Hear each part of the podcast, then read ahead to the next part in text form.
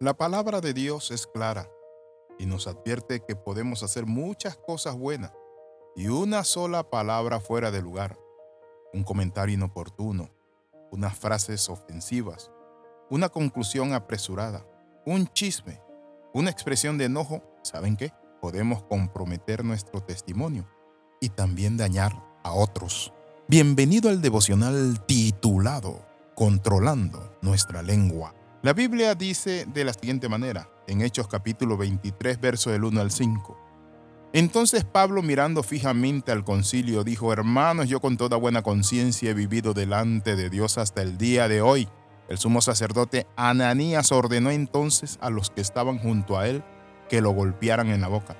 Entonces Pablo le dijo, Dios te golpeará a ti, pared blanqueada. ¿Estás tú sentado para juzgarme conforme a la ley?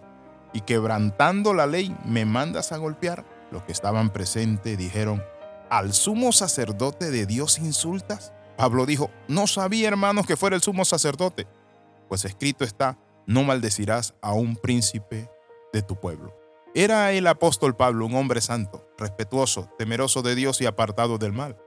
Pero sin embargo el apóstol San Pablo, en un arranque de ira y abriendo su boca rápida e instantáneamente maldice a un príncipe del pueblo de Dios. El término maldecir no es usar una maldición, sino hablar mal, es decir, expresarse mal. Muchas veces podemos hacer daño y lo peor de todo, pecar contra el Señor a través de lo que ha salido o sale de nuestra boca. Por eso debemos cuidar lo que dicen nuestros labios. El salmista David decía, sean gratos los dichos de mi boca y la meditación de mi corazón. ¿Por qué? Porque de la abundancia del corazón habla la boca.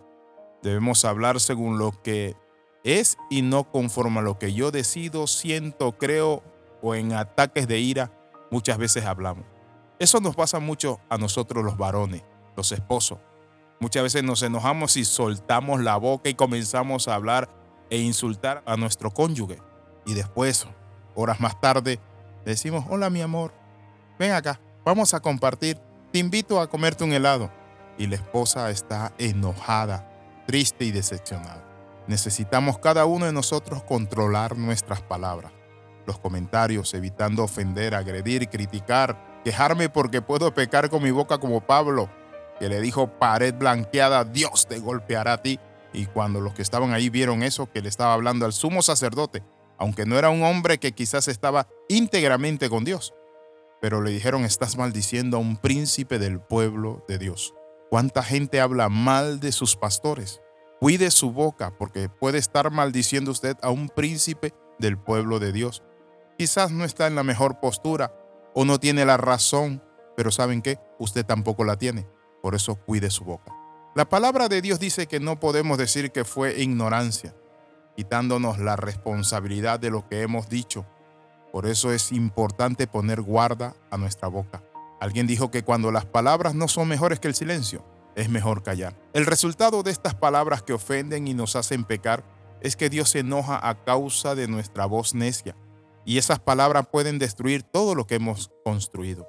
Si leemos despacio entre versos y versos, encontramos que Dios aborrece un corazón que piensa y dice algo inicuo, malo y perverso. Luego podemos seguir viendo en las Sagradas Escrituras que la boca es un mal y que es un mundo de maldad y que nosotros debemos cuidarla y ponerle freno o ponerle timón para dirigir nuestras, dirigir nuestras palabras con sabiduría. Pensemos antes de hablar, antes de hablarle a la esposa, al esposo, a los hijos. No usemos de palabras déspotas, denigrantes, de insultos, de maldiciones. Hablemos guiado por el Espíritu Santo Nadie puede obligarnos a decir algo que no queremos. Debemos tener dominio propio. No permitas que por un momento de enojo, de falta de cordura, de impulsividad, todo lo que has construido durante mucho tiempo se venga abajo. Afectes a tu esposa, a tu esposo, a tu novia, a tu novio. No permitas que tu boca destruya. Nuestra boca puede hacernos pecar, pero podemos usarla para alabanza de la gloria de Dios.